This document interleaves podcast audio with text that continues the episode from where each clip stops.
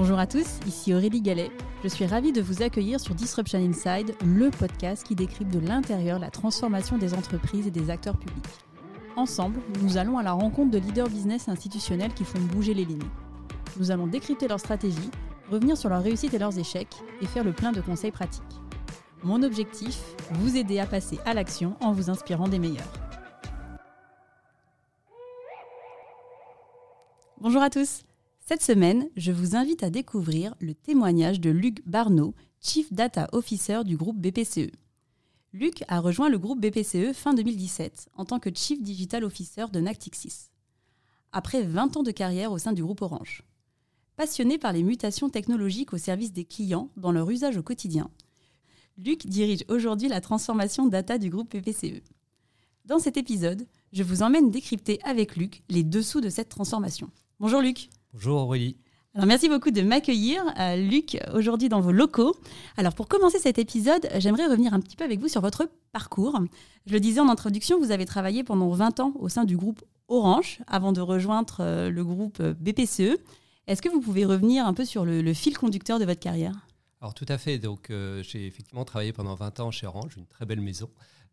et en fait, ingénieur de formation, j'avais envie de travailler dans un secteur avec des enjeux technologiques forts, mais aussi voilà, une vraie envie d'amener cette technologie, de créer des usages autour de, cette technologie. Et c'est vrai que les télécoms, une des caractéristiques de cette industrie, c'est d'amener de la technologie au cœur des foyers, au cœur euh, de nos téléphones, au cœur du monde des entreprises, hein, des usines, des sièges, etc. Et c'est vrai que les deux décennies que j'ai vécues euh, chez, Orange, hein, du milieu des années 90 au, au, milieu des années 2010, ont été des années d'une très grande richesse lancement de nouvelles technologies, hein, puisque en 20 ans, on a connu l'essor d'Internet. Alors, à la fois l'Internet dans les entreprises, en normalisation des échanges entre les différents sites, et puis l'Internet dans notre vie de tous les jours, l'émergence du mobile, avec euh, la convergence du monde Internet et du monde mobile, avec euh, la 2G, la 3G, la 4G, la 5G, etc. etc. Et puis la convergence à travers ce qu'on appelle le triple play, euh, à travers la box livrée par les opérateurs, de pouvoir faire de la téléphonie, de l'Internet et, de la télévision et de la vidéo.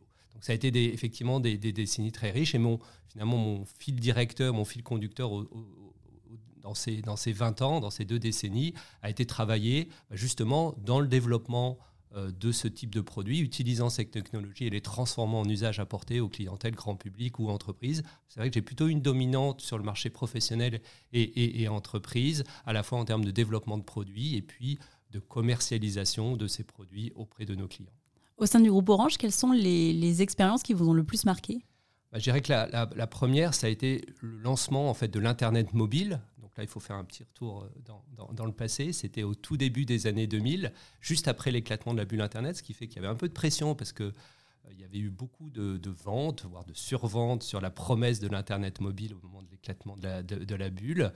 Et en fait, on partait d'une feuille blanche. Il y avait une technologie qui était possible, qui allait être déployée. Donc, la 2G, GPRS, pour les plus anciens de nos auditeurs, ils s'en rappellent peut-être, après la 3G, le Wi-Fi, etc. Mais en fait, on partait vraiment d'une feuille blanche, c'est-à-dire qu'on avait une technologie qu'on savait qu'on allait déployer sur nos réseaux, mais il n'y avait pas forcément d'usage, il n'y avait pas forcément d'attente spontanée.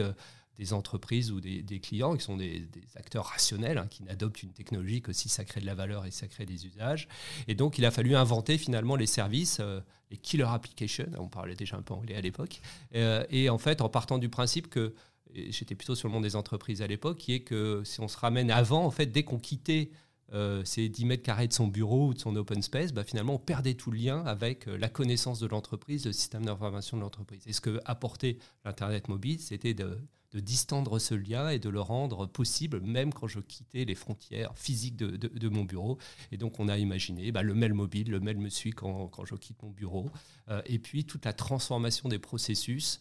Euh, qui était permis justement par une capacité d'interagir avec la connaissance de son entreprise, le système d'information de son entreprise quand je quittais mon bureau. Et donc ça a été les connexions du PC à son système d'information, donc un produit qu'on appelait Business Everywhere, et puis euh, toute la, je dirais, euh, les prémices de ce qu'on appelle aujourd'hui l'Internet des objets. On parlait plutôt de machine to machine à l'époque, de voir comment finalement les machines peuvent être connectées à distance et, donc fonctionner de manière plus efficace. Donc ça, c'était vraiment une expérience sympa. On partait vraiment d'une feuille blanche et on a transformé une technologie en usage, en, business model. Et ça, c'était passionnant. Peut-être deuxième euh, expérience marquante, c'est que après je suis passé là, c'était plutôt dans des fonctions de marketing, euh, marketing produit. Après, j'ai eu la chance de diriger une agence entreprise qui gérait donc les clients d'Orange Business Services dans, dans le Grand Sud-Ouest, et donc ça m'a amené aussi à me confronter encore plus directement, je dirais, au retour des clients dans l'adoption de ces nouveaux usages. Et je trouve que cette alternance entre des fonctions sièges et des fonctions très opérationnelles commerciales est très riche. Et puis, peut-être dernière, euh, peut-être voilà, étape importante, ça a été quand j'étais dans une structure qui s'appelait le Technocentre et dans lequel j'ai eu l'occasion de développer des produits pour la télé, euh, la télé d'Orange, et notamment euh, euh, construire ou développer une nouvelle, un nouveau décodeur. Hein, c'est peut-être ça dans, votre maison, un nouveau décodeur. Et, donc là, on était vraiment dans le développement produit, mais avec des enjeux hardware et des enjeux très industriels. C'est-à-dire que quand ensuite le décodeur il va dans des centaines de milliers de foyers, des millions de foyers, on n'a pas vraiment le droit à l'erreur, euh, parce qu'après c'est très cher de corriger, etc. Et, donc une exigence euh, de, qualité, de robustesse extrêmement forte. voilà, c'était aussi une, expérience assez marquante. Alors il y a cinq ans, vous avez fait le choix de changer de secteur d'activité. Qu'est-ce qui vous a intéressé dans le secteur bancaire?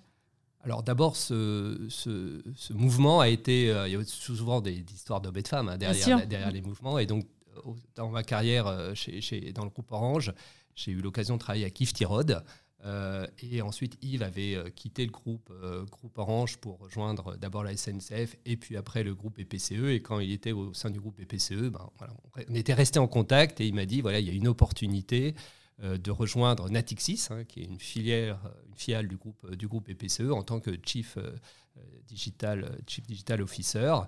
Et voilà, donc le lien s'est créé comme ça. Après, j'ai eu l'occasion de rencontrer euh, les dirigeants du groupe, Laurent Mignon, qui était le CEO de Natixis, François Perrol, le CEO de BPCE. Et j'ai senti chez eux une vraie conviction sur l'importance de, la transformation digitale, de mettre en mouvement, en mouvement l'entreprise. Donc voilà, c'était vraiment quelque chose qui était très chevillé dans leurs convictions. et puis, voilà, l'industrie, alors je venais de l'industrie des télécoms, mais c'est vrai que l'industrie bancaire a des caractéristiques qui sont assez proches. Euh, on gère des, dans la banque, on gère des millions de clients, on est au cœur de la vie, il y a un enjeu de confiance, il y a énormément de data qui est généré. Et donc voilà, j'ai trouvé que les ponts étaient intéressants. D'ailleurs, les ponts se matérialisent parce que certaines banques euh, ont essayé de faire des télécoms, certains opérateurs télécoms ont essayé de faire la banque, donc ça monte un peu la proximité euh, des expertises à, mobiliser. Et, voilà, j'ai franchi le pas et je ne regrette pas un, seul instant depuis, depuis, depuis les six ans que je suis dans ce groupe. Et en prenant vos fonctions chez euh, Natixis, quels étaient les grands enjeux de transformation digitale à l'époque?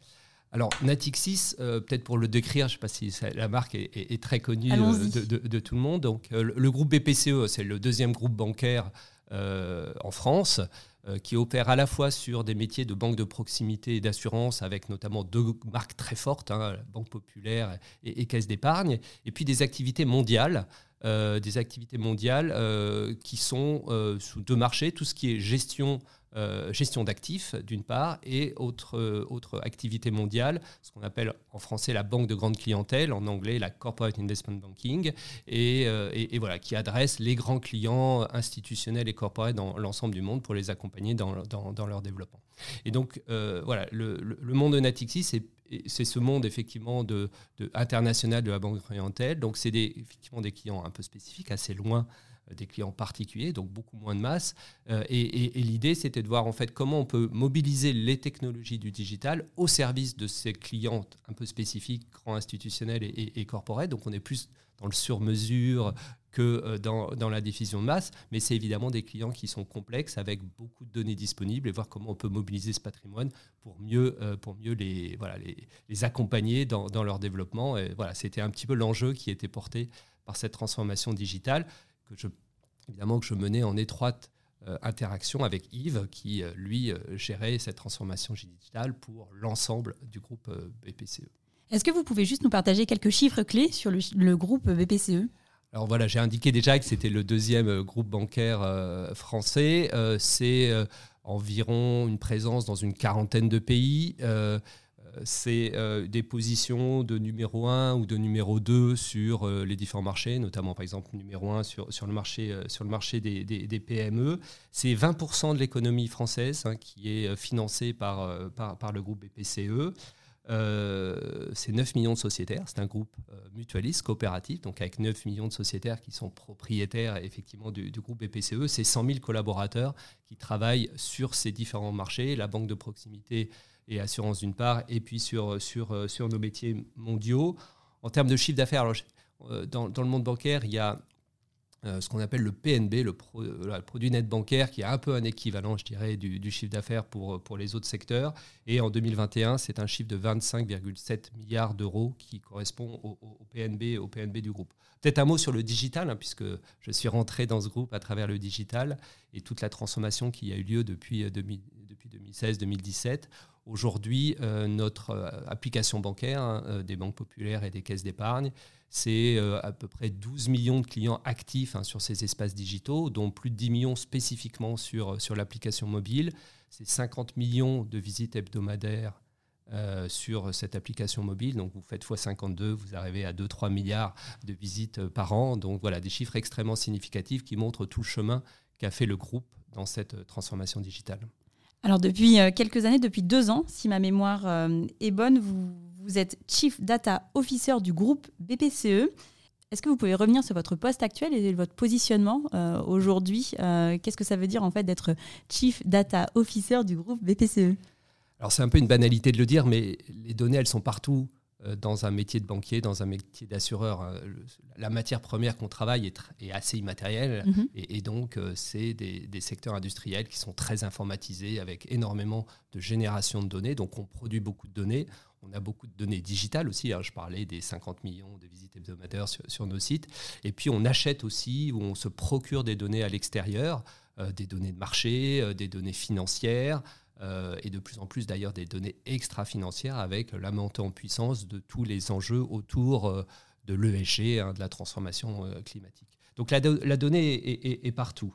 Ce qui fait que pour bien travailler la donnée, il faut vraiment prendre en compte ce caractère extrêmement transverse de, la donnée. D'où un choix très clair qui a fait le groupe de dire que la donnée, c'est un enjeu d'une filière, d'une filière qui est transverse à l'ensemble du groupe et qui dépasse les organisations hiérarchiques. Donc ma première mission, c'est d'animer l'ensemble de cette filière avec euh, voilà, des buts qu'on aura l'occasion euh, de, développer. Mais je dirais que cette animation de filière s'accompagne aussi d'une équipe hein, spécifique, hein, qui mutualise finalement un certain nombre d'expertises et de développement au service de tous les métiers et au service de, cette filière. Et donc c'est mon deuxième rôle, je dirais, qui est de manager cette équipe euh, directe, en plus de mon animation transverse au sein du groupe. Et cette équipe, elle, est logée dans un pôle au niveau de BPCE qui s'appelle Digital et Paiement, et dans lequel on retrouve euh, bah, je dirais mon collègue en charge de la transformation digitale euh, du groupe, et on y retrouve également les métiers de paiement de, BPCE euh, et, notamment une filiale qui s'appelle ONE et qui fait, partie, qui fait partie du groupe et qui est une association, une joint venture avec la famille, la famille Mullier, la famille Auchan. et donc voilà, c'est à la fois, je dirais, mon rôle, c'est à la fois d'animer une filière transverse et de gérer une équipe. On est à peu près 60 dans l'équipe que, je gère au sein de cette ce pôle hein, de, cette entité qui est extrêmement riche parce qu'on va y retrouver beaucoup de, un creuset de beaucoup d'expertise, data, digital, technologie, et puis deux métiers, le métier de paiement et le métier donné, qui sont un peu par nature extrêmement consommateurs, extrêmement euh, friands, appétants, exposés, je dirais, à toutes ces transformations data digitales avec euh, des concurrents qui sont des purs players qui viennent du monde digital et qui, voilà, qui, et qui stimulent, je dirais, l'ensemble de, de ce secteur. Alors, quelles sont les missions qui sont rattachées à votre poste? Alors j'ai indiqué tout à l'heure que voilà, les datas, elles, étaient partout, et je dirais que si on est extrêmement schématique, euh, bah, mon rôle finalement, euh, c'est de maximiser l'utilisation de ces données au profit de tous euh, les métiers du groupe. Hein. Et, donc voilà, c'est une, très belle, une très belle ambition. c'est à la fois permettre à chacun d'accéder aux données qui lui sont utiles, de pouvoir les transformer, les analyser, de les transformer de la donnée brute, qui est un peu une matière première, de la raffiner hein, pour en faire euh, un enjeu de connaissance, un enjeu d'usage, et puis en termes d'usage, d'aller jusqu'à des usages plus avancés qui vont mobiliser euh, des technologies euh, de type intelligence artificielle, machine learning, hein, tous ces mots un peu obscurs qu'on mm-hmm. utilise parfois. Et, et, donc en fait, vraiment, mon travail, c'est de travailler avec évidemment tout ce collectif que j'ai décrit sur tout le cycle de transformation de la donnée. Depuis vraiment le tout début, la modélisation, les référentiels, l'acquisition des données, la mise en qualité de ces données, euh, et ensuite, jusqu'au bout, je dirais, de transformer cette matière première en information pertinente et en cas d'usage qui crée, euh, de la, valeur. Euh, et donc, voilà, à travers ces propos, vous comprenez bien que notre enjeu principal, c'est les usages, c'est la valeur qui crée. Alors, dans une banque, on peut dire très schématiquement qu'on on va être intéressé par développer notre PNB, hein, notre chiffre d'affaires. On va être intéressé aussi par mieux maîtriser nos risques d'être plus efficace dans l'ensemble de nos processus au service de la satisfaction de nos clients et la satisfaction de nos, collaborateurs. Mais je dirais que pour être efficace et industriel, hein, j'avais notamment gardé ça de, de mon passage chez, chez, Orange, pour être efficace et industriel, il faut avoir un certain nombre de prérequis et de piliers pour s'assurer qu'après on est rapide, efficace et bon, je dirais, euh, dans euh, le développement des usages. Et donc ça, c'est une autre partie de ma mission, au-delà de démocratiser et de développer les usages, c'est de m'assurer que euh, on met à disposition au niveau du groupe tous les piliers nécessaires à faciliter cette démocratisation des usages. Donc c'est un socle technologie avec les technologies au, au meilleur niveau, avec des choix communs au sein du groupe, parce qu'évidemment quand on fait des choix communs au sein du groupe, ça permet plus facilement de croiser les données, de pouvoir partager des développements qui sont faits par une banque populaire, une caisse d'épargne vers, vers, les autres. Donc c'est extrêmement important d'avoir des, choix mutualisés et, transverses. C'est un socle de qualité de données euh, au bon niveau, avec les bons niveaux de référentiel, là, qui permettent aussi bah, d'avoir des cas d'usage où on croise la donnée, où on, on décilote, comme on dit souvent, euh, la donnée qui vient de différents systèmes d'information. C'est aussi une politique très rigoureuse autour de l'utilisation responsable de la donnée, avec une politique de consentement qu'on souhaite apporter à l'ensemble des établissements pour euh, sécuriser euh, l'usage de la donnée. Et puis évidemment, au cœur de l'ADN du banque, il y a l'enjeu de confiance entre la banque, son conseiller et son client. Et donc évidemment, la data doit être au service euh, de, cet enjeu de confiance et, surtout pas évidemment mettre des nuages dans, dans, cette, dans cette relation de confiance. Et puis, dernier pilier, c'est tous les enjeux de, de formation, puisqu'on ne fait pas une transformation de la data sans accompagner le développement des compétences de, l'ensemble des collaborateurs du groupe. Et ça, c'est aussi quelque chose que l'on peut mutualiser, pour lequel c'est efficace d'être mutualisé. Donc en résumé, mon métier, c'est d'aider les métiers, les différentes banques populaires, caisses d'épargne, les fonctions de la banque à démocratiser et développer leurs usages en s'appuyant sur un socle qui est mis à leur disposition, qui est à la fois un socle technologique, un socle de gouvernance de la donnée, un socle de gestion responsable et, de consentement des clients et euh, des formations adaptées. Alors j'ai une question pour vous euh, qui m'a été posée par euh, Anne-Claire Bachet, qui est Chief Product and Data Officer du groupe Aramis. Elle vous pose la question suivante. Comment fait-on de la data dans une entreprise dont le business model est la data? Alors, c'est une très bonne question. je ne considère pas forcément que le business model de la banque est de faire de la data. La data est partout dans nos produits, dans nos processus, dans notre relation avec les clients. Donc on manipule des tonnes et tonnes de data, on achète des data, etc. Donc ça, c'est sûr que la data est au cœur de tous nos processus. Par contre, notre business model n'est pas de vendre de la data. Notre business model est de vendre euh, les euh, bons produits à nos clients. Donc il y a tout un enjeu de personnalisation de, la relation client. Et donc pour ce faire, il faut qu'on soit très efficace pour la mise à disposition euh, des données, mais ces données sont au service des enjeux business de la banque. Euh, donc voilà, nous, on n'est pas comme certains acteurs, euh, je ne vais pas citer les GAFA, etc. notre business model n'est pas de revendre les données que les clients nous confient à des tiers. Ce n'est pas ça notre business model. Notre business model, c'est de pouvoir effectivement maximiser l'utilisation de ces données au service de nos clients, au service de nos conseillers. En fait, je pense que le sens de sa question, c'était plutôt pas tant le business model, mais le business en tant que tel. Euh, c'est comment est-ce qu'on fait de, ah. de, la, de la data, euh, en fait, alors qu'on a un business en fait qui est euh, bah, fortement imprégné, enfin qui est nativement mm. collecte énormément de data clients. Effectivement, la data est partout. Et donc l'enjeu que mm. j'ai eu, c'était de dire, bah, il y avait énormément d'initiatives dans l'ensemble des métiers du groupe pour effectivement valoriser cette data. Et mon enjeu, c'est de leur faciliter la vie à tous ces métiers, toutes ces fonctions. Et aussi, et ça c'est un point très important, euh, dans un groupe qui est comme le nôtre, très décentralisé, très hybride, de trouver en fait quels sont les bons sujets à mutualiser.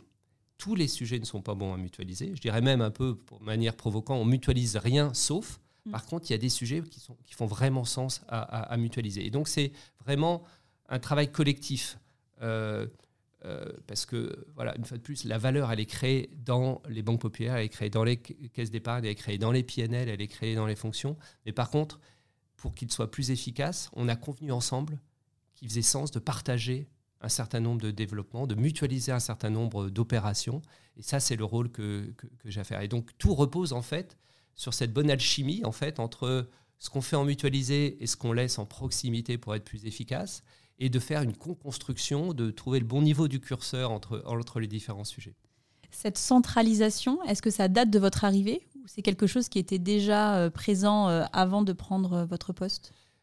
Alors je, quand, je, suis arrivé en 2020, euh, on, l'a évoqué tout à l'heure, euh, j'ai rejoint une équipe qui avait déjà lancé depuis 2017 la transformation digitale. Et donc j'ai bénéficié quelque part de la courbe d'expérience et des réussites hein, de, mon collègue en charge de la transformation digitale, euh, qui a montré toute la valeur à mutualiser un certain nombre de composants de développement pour être ensemble plus forts. Donc je bénéficiais finalement de, tout cet apport positif. On pourra revenir sur les quelques clés que, que, que j'ai pu reprendre. Si on regarde effectivement sur la partie data, euh, évidemment, on n'a pas attendu mon arrivée pour faire de la data dans le groupe, je, l'ai déjà dit.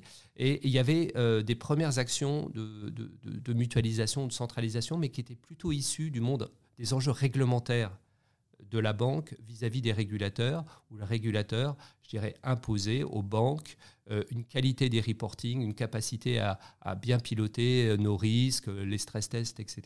Et, donc, cet enjeu exogène, finalement, à l'entreprise nous avait amené à nous mettre déjà en mouvement, euh, de fédérer euh, des travaux, de mutualiser des travaux pour répondre à cette exigence réglementaire de cohérence, de qualité des reportings fournis par la banque vis-à-vis des régulateurs.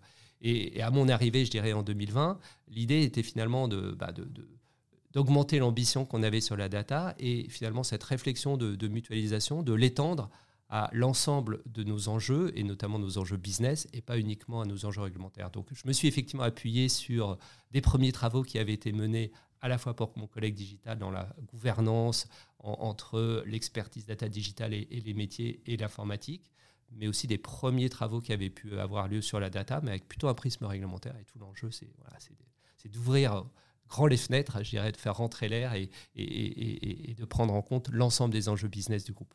Alors du coup, euh, je rebondis. Euh, je vais vous poser la... Donc il y a Benoît Pariset, euh, que j'ai aussi l'occasion d'interviewer il y a quelques, semaines, qui vous pose, donc Benoît Pariset, hein, qui est Chief Digital Officer du groupe Caisse des dépôts, qui vous pose la question suivante. Donc vous avez fait le choix de recentraliser toute la data après avoir eu une organisation décentralisée. Est-ce un effet de mode? Est-ce pertinent d'avoir toutes les expertises pointues dans une seule fonction mutualisée? Et quelles sont les limites de ce modèle?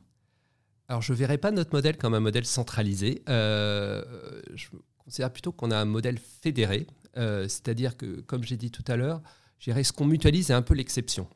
Mais j'ai euh, dit qu'on était 60 dans, dans, mon équipe. Vous voyez bien, à l'échelle du groupe, 100 000 salariés, ça n'aurait aucun sens de dire qu'on va porter la transformation 60 versus 100 000. Euh, alors, pour prendre un terme un peu plus euh, banquier ou financier, je, voilà, n'utiliserai pas vraiment l'effet de levier, euh, je dirais, pour, pour démultiplier l'effort. Et, donc voilà, on n'a pas un monde, on n'est pas effectivement sur une organisation centralisée. On, on, a en fait une projection de la data dans l'ensemble des métiers à travers ce qu'on appelle des data managers. On a une cinquantaine de data managers présents dans chaque banque populaire, dans chaque caisse d'épargne, dans l'ensemble des métiers et on travaille avec eux. En revanche, effectivement, on s'est dit, bah, il y a quelques sujets clés qu'il est bon de mutualiser. Et ça, je ne l'ai pas décidé unilatéralement. On a, on, a, travaillé ça avec les dirigeants des banques populaires, avec les dirigeants des, des, caisses d'épargne. Dans le cadre du plan stratégique euh, en cours, euh, voilà, c'est des socles technologiques, c'est des politiques de consentement, c'est une gouvernance de, de, la donnée. Mais je prends le cas de la donnée, par exemple. C'est un, un bon exemple, parce que les données, il y en a énormément dans l'entreprise. Donc dire que avec mes petits bras et avec mon équipe directe, je dirais, je veux mettre en qualité toutes les données du groupe, ça n'a absolument aucun sens. Et donc, ce qu'on a décidé avec les métiers euh, et, les établissements, c'est de dire, ben, finalement, il y a deux types de données. Il y a les données alors qu'on appelle brutes euh, ou sources, qui sont vraiment les données clients de base, hein, les données de les données de contact, euh, situation financière, les revenus, etc. et, finalement, cette matière première, elle est utile à tout le monde. Et finalement, plutôt que chaque usage tire la mise en qualité de cette donnée élémentaire, on se dit bah, autant mutualiser ce travail. Et donc, ça, c'est une première catégorie de données que je gère finalement directement à travers mon équipe. Et puis après, ces données euh, matières premières, elles sont transformées par des processus, euh, par des processus marketing, par des ciblage par exemple, des processus financiers, des processus risques. Et là, par délégation, par subsidiarité, ce sont, euh, je dirais, mes correspondants, mes référents data dans chacune de ces entités qui prennent le relais pour mettre en qualité ces données transformées, parce que la transformation et la qualité de ces données euh, euh, transformées, évidemment, reposent sur la qualité de leur processus. Et il n'y a pas mieux qu'eux, je dirais, pour travailler sur les processus, pour être expert de, de leur processus. Donc, par exemple, sur, cette, voilà, sur cet exemple de, d'aller donner, voilà le travail qu'on a fait pour finalement voilà, expliquer où, où, on doit mettre le curseur de ce qu'on mutualise et où est-ce qu'on a dirais tout le champ après des, des, des, établissements et des métiers pour exercer leur responsabilité de proximité sur, le sujet de, de, la data. Comment est-ce que vous animez aujourd'hui cette filière data à l'échelle du groupe? Donc le, vraiment la colonne vertébrale, c'est les data managers dont, mhm. dont, j'ai parlé. Et donc on anime à travers euh, bah, des rituels. Euh, donc on a euh, toutes les 15 jours, ce qu'on appelle la quinzaine des DMO dans notre jargon interne, où on réunit voilà, par, par Teams, par, pas physique. Hein. On se réunit physiquement deux fois par an et on a fait récemment à Metz avec euh, voilà, je crois, beaucoup de, joie euh, euh, et, d'envie collective de, se revoir. Mais sinon, on anime tous les 15 jours en effectivement. avec à la fois, on, présente les avancées de notre feuille de route, on, construit un certain nombre d'éléments et on fait témoigner des établissements parce que, évidemment, un des enjeux, je parlais d'effet de levier tout à l'heure, c'est effectivement avec les établissements, on construit ensemble des solutions groupes qu'on leur met ensuite à disposition. Mais également, on a un second rôle qui est de prendre les pépites qui ont été faites à tel et tel endroit, et dans notre jargon, on les communautarise, c'est-à-dire qu'on les porte, on les déploie euh, à l'ensemble des autres banques populaires et, caisses d'épargne. Et, donc, voilà, ces rituels permettent d'échanger, de savoir ce que fait euh, BPCESA pour le compte des établissements, mais ce qu'ils font aussi à leur niveau local pour repérer les enjeux et ou des sujets qu'on peut ensuite étendre à l'ensemble des établissements. Et puis, avec mes correspondants dans les fonctions euh, centrales de BPCESC, e, la direction des risques, la direction des ressources humaines, direction financière, etc. On se réunit tous les mois à travers un CODIR data de la communauté. La communauté, c'est les métiers de, de, BPCESA avec les filiales aussi, assurance, euh, crédit conso, etc., etc. Et on se réunit tous les mois pour partager notre feuille de route, nos objectifs que l'on porte collectivement pour pouvoir, une fois de plus, améliorer euh, je dirais, euh, l'utilisation de la data au sein de chaque banque populaire et caisse d'épargne. Donc voilà, c'est un petit peu les, les, deux instances opérationnelles. Et puis de manière plus stratégique, on a ce qu'on appelle une commission data, on utilise beaucoup On a une commission data avec là des dirigeants de banques populaires et des caisses d'épargne, donc un collège de dirigeants qui euh, participent à cette commission data. on se réunit six fois par an et on revoit notre feuille de route stratégique les engagements qu'on a pris au niveau BPCESA de déroulement de notre feuille de route. Et voilà, on, a cette réassurance auprès des dirigeants des banques populaires et des caisses d'épargne à travers cette commission data.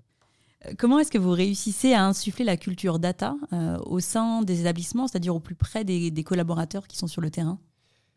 C'est un enjeu clé. Hein. Euh, c'est vrai que dans les leçons qu'on tire un peu de toute cette transformation data, on, voit bien que le sujet clé, c'est l'appropriation des travaux que l'on mène ou des socles qu'on met à disposition par euh, les utilisateurs de la data. Une fois de plus, ces utilisateurs de la data sont très largement au-delà des personnes que je gère directement dans, mon équipe. Pour faire ça, on a un premier dispositif qui s'appelle la Data Academy. Ce n'est pas un nom extrêmement euh, original. Je pense que d'autres personnes que vous avez interviewées. n'est pas forcément euh, original, mais c'est efficace, ça mérite d'être clair. C'est extrêmement efficace.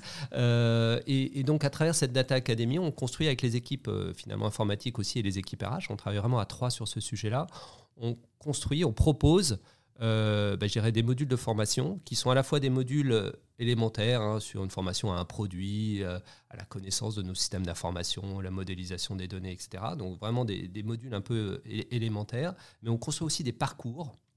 C'est-à-dire qu'on a défini des personas, pas non plus des matchs extrêmement originales, mais on a défini des personas, les dirigeants, les managers, les experts de les data, des utilisateurs occasionnels, etc. Donc on a défini ces, différents personas et, finalement on leur a construit un parcours de formation en disant par rapport à vos enjeux, par rapport à vos métiers, voilà le parcours qu'on vous conseille. Donc, allez prendre le, module de formation 8, le 12, le 15, et on vous construit un parcours autour de ça. Donc, ça, c'était vraiment un travail important. Et, on gère vraiment cette Data Academy comme un produit. C'est-à-dire, j'ai un product owner dans mon équipe, dont le métier, c'est de faire l'ingénierie, avec évidemment, une fois de plus, nos partenaires RH et nos partenaires informatiques, de faire l'ingénierie, la conception de, cette, de cette Data Academy. Et donc, on peut aller sur des choses vraiment assez légères d'acculturation, des modules assez courts, de 2 heures, 3 heures, 1 heure, mais jusqu'à aussi euh, des euh, formations euh, diplômantes, certifiantes, qui peuvent prendre plusieurs jours sur six mois avec des, mémoires à rendre et un diplôme à, la fin. Donc on est vraiment voilà, sur, sur sur des formats très différents et adaptés à, chacun, à chacun des contextes. D'ailleurs, les data managers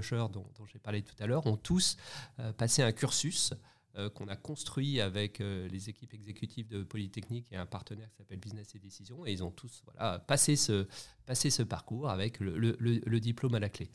À travers cette Data Academy, on a à peu près touché 8000 personnes dans le groupe. Donc c'est déjà beaucoup. mais c'est vrai que comme on est un groupe de 100 000, on a un enjeu d'aller au-delà de la Data Academy avec ce qu'on appelle des formats plus d'acculturation de, de, la donnée. Et donc là, pareil, on construit avec les établissements, on leur propose un peu clé en main euh, des formats après qui s'approprient et qui, qui redéveloppent. Alors des semaines de la data, des keynotes, des interventions, etc. Donc apporter de l'information à travers nos, réseaux sociaux internes, etc. Et donc voilà, on, complète le dispositif data académique, un dispositif très structuré, par voilà, d'autres formats d'événements qui nous permettent de toucher au-delà des 10 000 personnes qu'on a, déjà, a déjà touché à travers la Data Academy. Quand vous faites euh, les réunions des data managers, euh, vous disiez tout à l'heure, on partage les pépites mm. euh, et les projets un peu emblématiques qui ont été menés par, par certains membres de cette communauté. Est-ce que vous pouvez prendre quelques exemples de cas d'usage data que vous avez déployés à l'échelle du groupe et qui sont particulièrement implémentés finalement aujourd'hui dans votre organisation?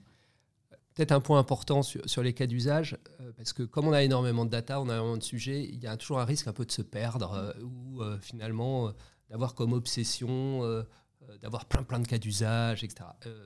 ce qu'on a aussi retenu, je parlais tout à l'heure des, expériences et, des, leçons qu'on a tirées du digital, et, ça les dirigeants sont extrêmement clairs et nous poussent beaucoup ça, il faut faire simple, il faut faire pragmatique, il faut choisir nos batailles il faut choisir des sujets cœur. Alors c'est des fois un peu inconfortable hein, parce que transformer un sujet cœur, bah, ça, nécessite de, se mettre en mouvement.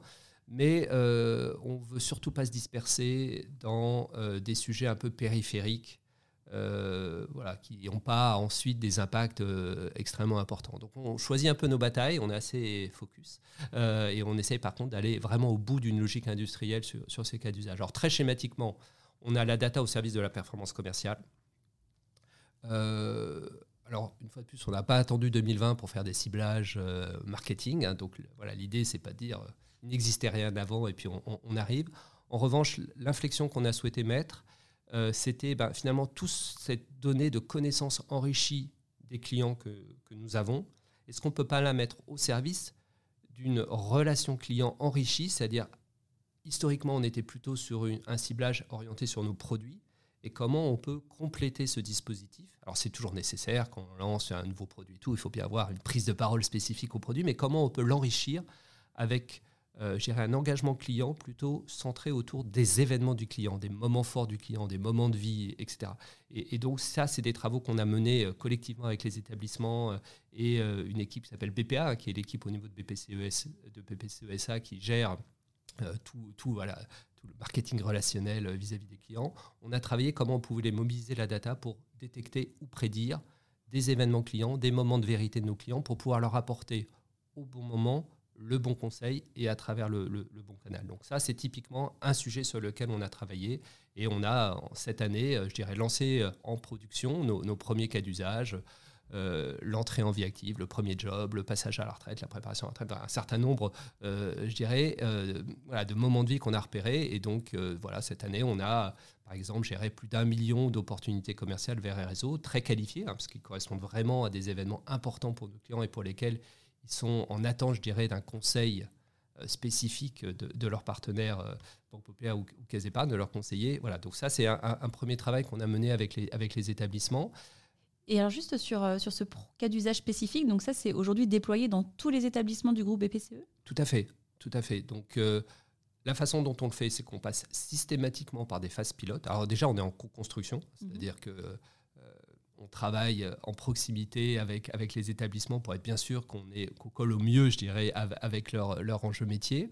Et après, on passe systématiquement par des phases pilotes avec des établissements pilotes, hein, donc de banque populaire, pour tester effectivement le modèle avant de généraliser. C'est extrêmement important de bien s'assurer, euh, je dirais, de quelques fondamentaux avant une mise, en marché un peu à l'échelle, parce que dirais, rien n'est pire, je dirais, qu'une généralisation, ça j'ai gardé ça aussi de, mon expérience chez Orange avec les box, mais rien n'est pire qu'une généralisation précipitée, ou en tout cas où la, performance n'est pas en rendez-vous, parce que bah, ça casse une dynamique, Et puis après, bah, les conseillers sur le terrain, ils retiennent que ça n'a pas marché. Et voilà, c'est difficile après, évidemment, de, les embarquer dans, des futurs, dans des futurs développements. Donc, on passe systématiquement par une phase pilote et ensuite on généralise.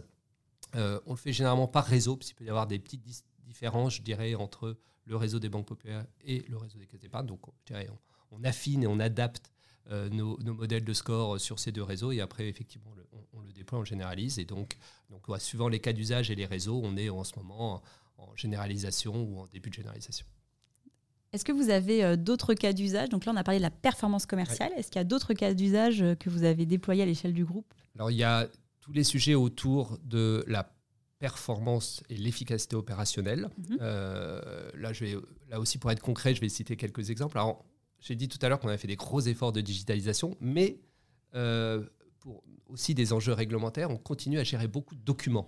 Je sais pas si voilà. Ah si si. En tant que c'est votre expérience personnelle. Tout à fait, tout à fait. Euh, mais voilà, il y a des enjeux réglementaires. Il faut, euh, en tant que banquier, il faut bien connaître nos clients, hein, ce qu'on appelle le KYC en, en, anglais, et, donc il faut des justificatifs d'identité, des justificatifs de domicile, des justificatifs de situation. Qu'on nous redemande régulièrement. Qu'on redemande régulièrement avec euh, à la fois quand il y a la souscription d'un produit spécifique ou en mise à jour régulière de la connaissance client. Et donc ça, c'est des enjeux de conformité et réglementaire. Et donc même si on est très digitalisé, on a encore à traiter des millions de documents. Et donc on a mis en place, d'ailleurs c'est quelque chose qu'on a fait avec euh, mon collègue du digital, puisque pour être efficace dans ce processus, il faut à la fois être en capacité de collecter par du self-care un maximum de, documents ou aller les chercher à l'extérieur pour certains, certains éléments qu'on peut chercher à l'extérieur et ensuite, le document qu'on a collecté, plutôt que ça soit un conseiller ou une personne dans un middle ou, un back-office qui s'assure que c'est euh, la bonne année de la vie d'imposition, qui prend les deux, trois données clés qu'il faut après ressaisir dans un système d'information avec tous les risques que, cela, comporte en termes de qualité des données. En fait, on a créé une chaîne, euh, un composant, euh, alors qu'on appelle, voilà, qu'on appelle dans notre jargon ACDC, hein, acquisition et collecte de documents. On est assez musicaux hein, BPCE, euh, et, qui vise en fait à contrôler le document qui a pu être collecté, donc soit par du self-care, soit via, son conseiller, et le contrôler automatiquement, c'est-à-dire savoir est-ce que c'est le bon document, est-ce que s'il y a une notion d'année, c'est la bonne année du document, et on a des points de contrôle pour vérifier l'authenticité du document, parce qu'il peut y avoir aussi... Euh, de la fraude documentaire, de la fraude d'identité, c'est des choses qui existent et qu'il faut savoir contrôler. Et donc là, c'est un produit qu'on a lancé maintenant depuis quelques années. Et en 2022, c'est plus de 4 millions de documents qui sont passés à travers, euh, bah, je dirais, cette, euh, cette usine à base d'intelligence artificielle euh, et qui a permis de contrôler automatiquement des documents avec à la clé bah, des minutes gagnées, à la fois pour nos clients et pour nos conseillers, des minutes gagnées dans ces enjeux de, de, connaissance client. Sur l'efficacité opérationnelle, on, a aussi d'autres sujets que, cette partie documentaire. Euh, on a énormément de contrôles à effectuer. Quand une transaction se présente, on, a des obligations aussi de s'assurer qu'il ne s'agit pas par exemple de, blanchiment d'argent, etc. Et donc on a beaucoup de, contrôles à effectuer euh, sur les transactions qui se présentent dans nos systèmes. Et évidemment, ce sont des transactions, enfin les vrais positifs, hein. donc les, vrais cas de blanchiment sont très rares, hein. enfin c'est quelques voilà, Par contre, il faut savoir les repérer et les repérer sans générer trop de fausses alertes, parce que si on génère trop de fausses alertes, eh ben, ça va encombrer quelque part les services en charge des analyses. Et donc, euh, tout l'enjeu de la data, c'est finalement de pas, euh, et, des modèles évolués de data, en introduisant, au-delà des règles un peu métier déterministes qu'on utilise historiquement, d'introduire euh, plus de données d'une part et des modèles plus auto-apprenants à travers du machine learning, c'est bah, d'apporter une aide à la décision aux équipes d'analyse de filtrer des fausses alertes et de leur pousser vraiment les sujets importants à, regarder. Euh, et puis, autre usage, c'est euh, la data au service, euh, de la, au service de la lutte, pas de la fraude, de la lutte contre la fraude. je parlais tout à l'heure de fraude documentaire ou de fraude d'identité. Évidemment, il y a un autre volet de la fraude qui est extrêmement crucial pour nos clients et pour nous-mêmes, c'est la fraude aux moyens de paiement. Euh, la fraude au virement, la fraude à l'utilisation de cartes bancaires, la fraude aux faux chèques, etc. Et donc là aussi, euh, bah, chaque transaction qui se présente, il faut qu'on puisse juger s'il euh, y a un doute sur cette transaction ou s'il n'y a pas de doute et on la laisse passer.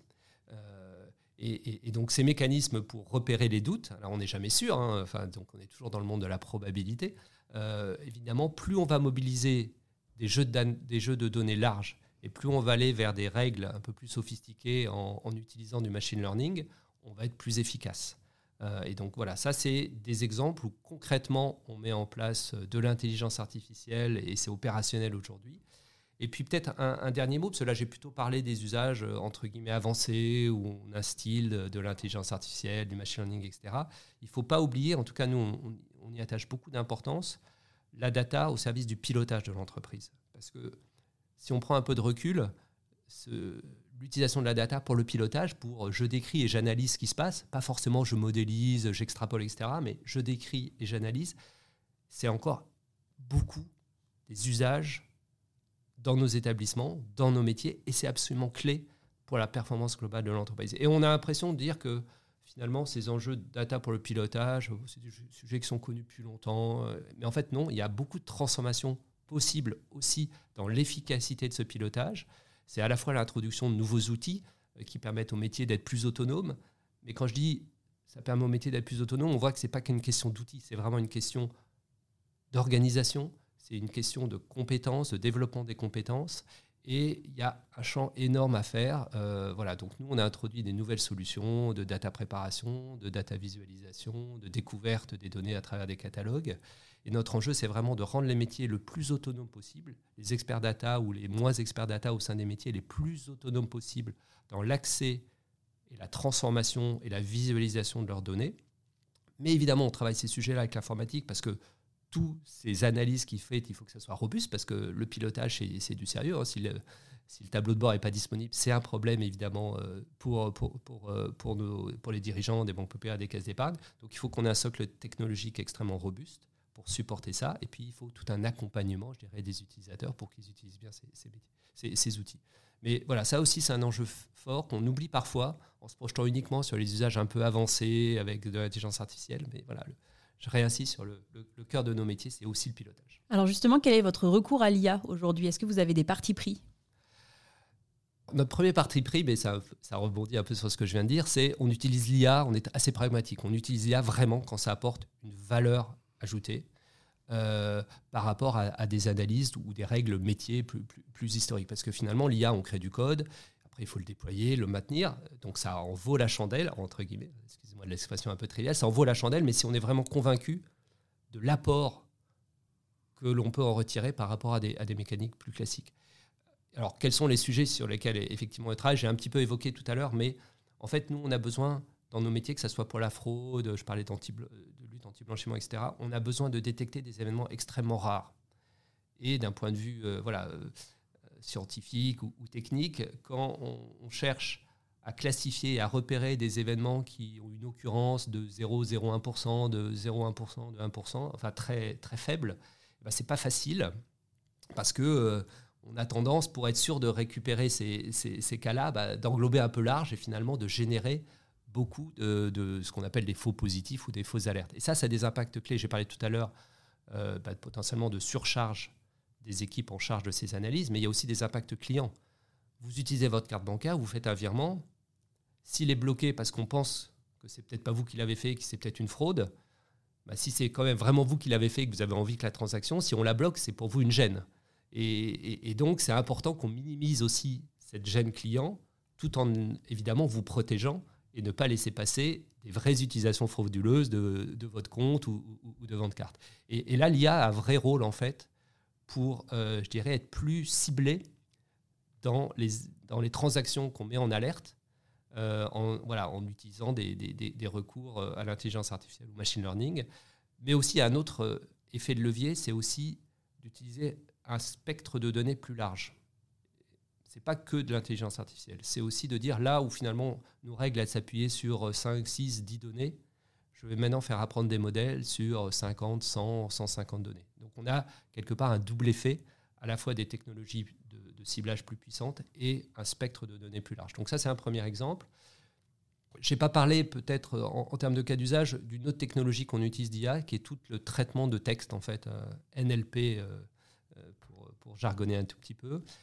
Et, là, en fait, on a des cas d'usage pour aussi toujours avoir des outils d'aide à la décision, de faciliter la vie des équipes. Donc, on a des analystes crédits hein, qui sont là pour apprécier euh, la valeur de contrepartie euh, sectorielle ou, d'entreprise. Et en fait, ils ont besoin de, de brasser énormément d'informations sur ces contreparties pour se forger leur opinion. Et donc, on a mis en place un outil qui analyse automatiquement des documents qui viennent, euh, je crois qu'on a à peu près 200 sources aujourd'hui qui sont analysées. C'est tous les jours un millier de documents qui sont analysés et dont on restitue euh, des synthèses, des alertes, des sentiments positifs, négatifs sur tel ou tel secteur industriel ou sur telle ou telle contrepartie. Et donc, on facilite le travail de, ces analystes avec toujours la référence au bon document. Ça, c'est peut-être aussi un enjeu. Il ne faut pas que ces modèles d'IA soient des modèles de boîte noire. Il faut toujours donner le sens aux utilisateurs. Euh, et voilà, ça leur permet euh, finalement d'être plus efficaces. Donc voilà quelques, quelques exemples où, on utilise l'intelligence artificielle et, et, dans ces usages, on, voit vraiment, enfin c'est les utilisateurs qui nous disent, on voit vraiment, euh, la valeur ajoutée, le, saut qui est apporté par, par cette technologie. Comment est-ce que vous intégrez les innovations marché dans vos produits et vos services? Innovation marché, c'est-à-dire les, innovations technologiques, typiquement hmm. les startups qui proposent aussi un certain nombre de, de produits pour permettre justement enfin, d'améliorer euh, toujours plus euh, bah, les processus, euh, quand on a parlé tout à l'heure d'automatisation typiquement. Comment est-ce qu'aujourd'hui vous, vous intégrez toutes ces innovations qui sont portées bah, par des acteurs, des acteurs externes? Alors c'est un sujet extrêmement important. alors évidemment, on a plusieurs types de partenaires. On va avoir des partenaires plutôt technologiques. Donc là, il faut s'assurer qu'on travaille avec les bons partenaires. Euh, alors il y a les grands partenaires, euh, voilà, les, Microsoft, les, Google, ça c'est des grands partenaires qui sont assez facilement identifiables. Mais il faut aller aussi chercher des partenaires euh, plus spécialisés. donc voilà, pour nous, on a des partenaires spécifiques sur le catalogue de données, la data préparation, la data visualisation. Et donc on essaye bah, de, de, bien être connecté. Alors on le fait à travers des discussions que je peux avoir avec d'autres Chief Data Officer dans d'autres secteurs. On a de la veille aussi technologique, etc., pour, repérer finalement les, les, bons partenaires. Peut-être un exemple sur lequel on avait communiqué, alors c'était plutôt un partenaire dans le monde digital, mais on utilise Meniga, qui est une start-up au départ islandaise de mémoire, euh, et euh, qui nous voilà, qui est en fait un moteur qui nous permet de catégoriser en temps réel toutes les dépenses de nos clients pour pouvoir leur restituer et développer de nouveaux services. Donc voilà, on est allé chercher euh, une, voilà, une, fintech, une startup, je sais pas comment il faut l'appeler, euh, vraiment qui nous a accompagnés spécifiquement sur, euh, euh, sur le développement de ce type de produit. Mais on n'a pas que des partenariats, je dirais, technologiques, on a aussi des partenariats business. Et, là, on a communiqué récemment, alors je peux pas, je, me permets de faire le lien, avec un deal assez original que le groupe BPCE a fait au sein du pôle d'ailleurs digital et, paiement, donc Paris Road, de rapprochement de nos activités euh, davantage aux salariés, qui, étaient connus sous la, enfin, qui sont connus sous la marque de Pimply, avec un partenaire qui s'appelle Swile, qui est un partenaire très connu, hein, une licorne, un centaure, voilà, c'est une très très belle boîte. Et on a décidé en fait de, voilà, de mettre en commun euh, nos euh, activités business au service de l'innovation, au service du développement pour les clients et pour voilà, ce marché des avantages salariés, euh, et, donc c'est aussi une façon d'innover et d'intégrer et d'incorporer, je dirais, euh, euh, des, des, partenaires. voilà, peut-être un peu des exemples de, partenaires technologiques ou, de partenaires business avec lesquels on s'allie. Quelles sont vos priorités d'action ou les challenges que vous avez à relever dans les deux, trois prochaines années? Alors, deux, trois prochaines années. alors, c'est vrai que là, on est en plein milieu de notre plan stratégique actuel. Hein, D'ailleurs, je suis arrivé fin 2020, fin 2020 et c'était au moment où on travaillait, on finalisait notre plan stratégique qui a été, euh, euh, qui a été lancé au milieu de l'année 2021. Donc on a une feuille de route avec pas mal de sujets qui sont, qui sont pluriannuels. Et, donc là, euh, on a évidemment un enjeu d'exécution, hein, parce que les idées, je ne dis pas que c'est plus facile à voir, mais, mais après, évidemment, l'enjeu, c'est l'exécution. Donc, donc j'ai déjà une feuille de route pour exécuter tout ce qu'on a promis et tout ce qu'on veut faire qui, qui, est extrêmement important. Euh, on a parlé de quelques cas d'usage, mais là, on est vraiment en train de transformer euh, tous les outils et la façon de traiter la data dans, les établissements. Euh, donc, on a introduit de nouveaux outils, voilà, Power BI par exemple, pour citer. Aujourd'hui, on a 35 000 utilisateurs de, cette solution dans, le groupe. On a 3 000 personnes qui créent des applications à travers, à travers cet outil. Mais je dirais qu'on a pour l'instant porté plutôt les nouveaux usages sur ces, euh, sur ces nouveaux outils. On a une adoption assez, assez large dans les établissements. Maintenant, on a un enjeu bah, finalement de, rationalisation et, de reprise un peu de l'ensemble du patrimoine et, de transformation de l'ensemble de, de, ce patrimoine. Donc ça, c'est un enjeu, c'est toujours plus facile, je dirais, de porter dans un nouveau cas des nouveaux usages que de réembarquer ensuite l'ensemble des usages qui préexistaient à cette, à cette nouvelle solution. Donc là, voilà, on a un gros enjeu, je dirais, de, de, mener à bien cette transformation qui va être un chemin qui va nous conduire jusqu'à la fin du, plan stratégique actuel et peut-être même un peu au-delà, on, verra. Donc voilà, ça c'est un enjeu extrêmement fort. En termes de priorité pour les prochaines années, on en a parlé tout à l'heure, mais je voulais peut-être réinsister sur tous les enjeux autour de la confiance, de la consentement et de l'utilisation éthique et responsable, je préfère le terme d'ailleurs responsable qu'éthique, des données et des algorithmes d'intelligence artificielle. Donc là, on a pris un certain nombre d'initiatives. Euh, on a notamment lancé dans notre application mobile un centre de confidentialité euh, qui permet à chacun de nos clients de retrouver l'ensemble des consentements qu'il a donnés, de pouvoir modifier ses choix. Donc c'est toujours une réassurance de pouvoir modifier mes choix et de trouver de l'information pédagogique sur Qu'est-ce que c'est les cookies Qu'est-ce que c'est GDPR euh, C'est quoi les traitements qui sont faits de mes données, etc. Donc ça, c'est un enjeu extrêmement fort. On voit que dans les prochaines années, ces enjeux de confiance ou de souveraineté vont, être, voilà, rester au cœur des préoccupations de nos clients. Il va y avoir une réglementation qui va aussi évoluer sur ce... Et il faut vraiment qu'on soit prêt pour s'inscrire dans cette démarche, parce qu'une fois de plus, et je l'ai dit tout à l'heure, la confiance est vraiment l'ADN d'un banquier, d'un conseiller vis-à-vis de, vis -vis de ses clients. Euh, et puis on a des enjeux aussi d'industrialisation, euh, même si on a lancé des premiers cas d'usage, euh, notamment sur l'intelligence artificielle, j'ai eu l'occasion d'en évoquer avec certains. Il faut maintenant finaliser toute la construction de l'automatisation. et donc l'automatisation, alors l'automatisation, ce n'est pas la création initiale. c'est vrai, des, vrais data scientists, des vrais humains qui apportent leur intelligence pour, pour créer ces algorithmes. Et en tout cas, à court terme, je ne suis pas passionné de la génération automatique de scores, ce qu'on appelle des fois l'auto-machine learning. Voilà, on n'est pas tout à fait dans. Par contre, une fois que les, voilà, vraiment il y a eu ce travail avec les métiers, avec un product owner pour euh, définir le score, après, il faut être très efficace dans la mise en production de ces scores. Et après, dans comment ces scores ils évoluent dans le temps, comment ils se réapprennent ou se réentraînent en fonction de, la performance concrète sur le terrain. et toute cette chaîne euh, de mise en production et de boucles de rétroaction. Euh, voilà, on a déjà bien progressé sur cette chaîne, mais il reste, il reste, il reste des choses à faire. Voilà, donc quelques, quelques challenges pour les, pour les prochaines années. Alors je remercie euh, Luc. Je vous propose à présent de passer à la boîte à questions. Alors la boîte à questions, vous connaissez le concept, donc je vous laisse piocher deux cartes dans chaque paquet et me les remettre. Hop. Allez, c'est parti. Quels sont les facteurs clés de succès d'une transformation data? Belle question. Euh, je dirais que le, premier sujet, c'est le sens à la transformation. Euh, on ne se transforme pas pour se transformer. Euh, je crois qu'il y avait une question, on ne se transforme pas pour être à la mode, entre guillemets, même s'il y a quand même des tendances de fond qui cachent souvent quand même des sous-jacents intéressants mais on, se transforme parce qu'on cherche un but. Donc ça, le, premier enjeu, il faut qu'il y ait un rationnel pour embarquer euh, les dirigeants euh, et, l'ensemble des utilisateurs. Donc premier élément, peut-être donner le sens. Et puis après, alors c'est peut-être un peu mon, prisme de groupe coopératif, euh, c'est aussi de construire l'opérationnalité de cette transformation. Alors ça quand on dit co-construire, ce n'est pas antinomique avec de l'ambition, c'est pas antinomique avec de la rupture, c'est pas pour être complaisant et essayer de trouver le plus petit dénominateur commun de, tout le monde, mais c'est vraiment euh, dans une démarche ambitieuse, avec le sens qui a été donné, de trouver un chemin opérationnel qui est partagé par tout le monde, parce qu'une fois de plus, euh, c'est les équipes sur le terrain qui vivent cette transformation, qui la, qui la mettent en œuvre, et, si on ne les embarque pas, on n'y arrive pas. en tout cas, on perd un temps, on perd un temps infini. Donc voilà, le, sens, c'est la co-construction du chemin opérationnel. Deuxième question, comment voyez-vous votre industrie dans 5 ans? Alors, elle sera toujours là. Hein. Euh, je n'ai pas mentionné tout à l'heure le groupe BPCE. Euh, on, est riche aussi d'une histoire. Hein. les caisses d'épargne, c'est deux siècles d'existence. C'est Banque Populaire, un siècle d'existence. Donc, je fais le pari que dans 5 ans, euh, les banques seront toujours là.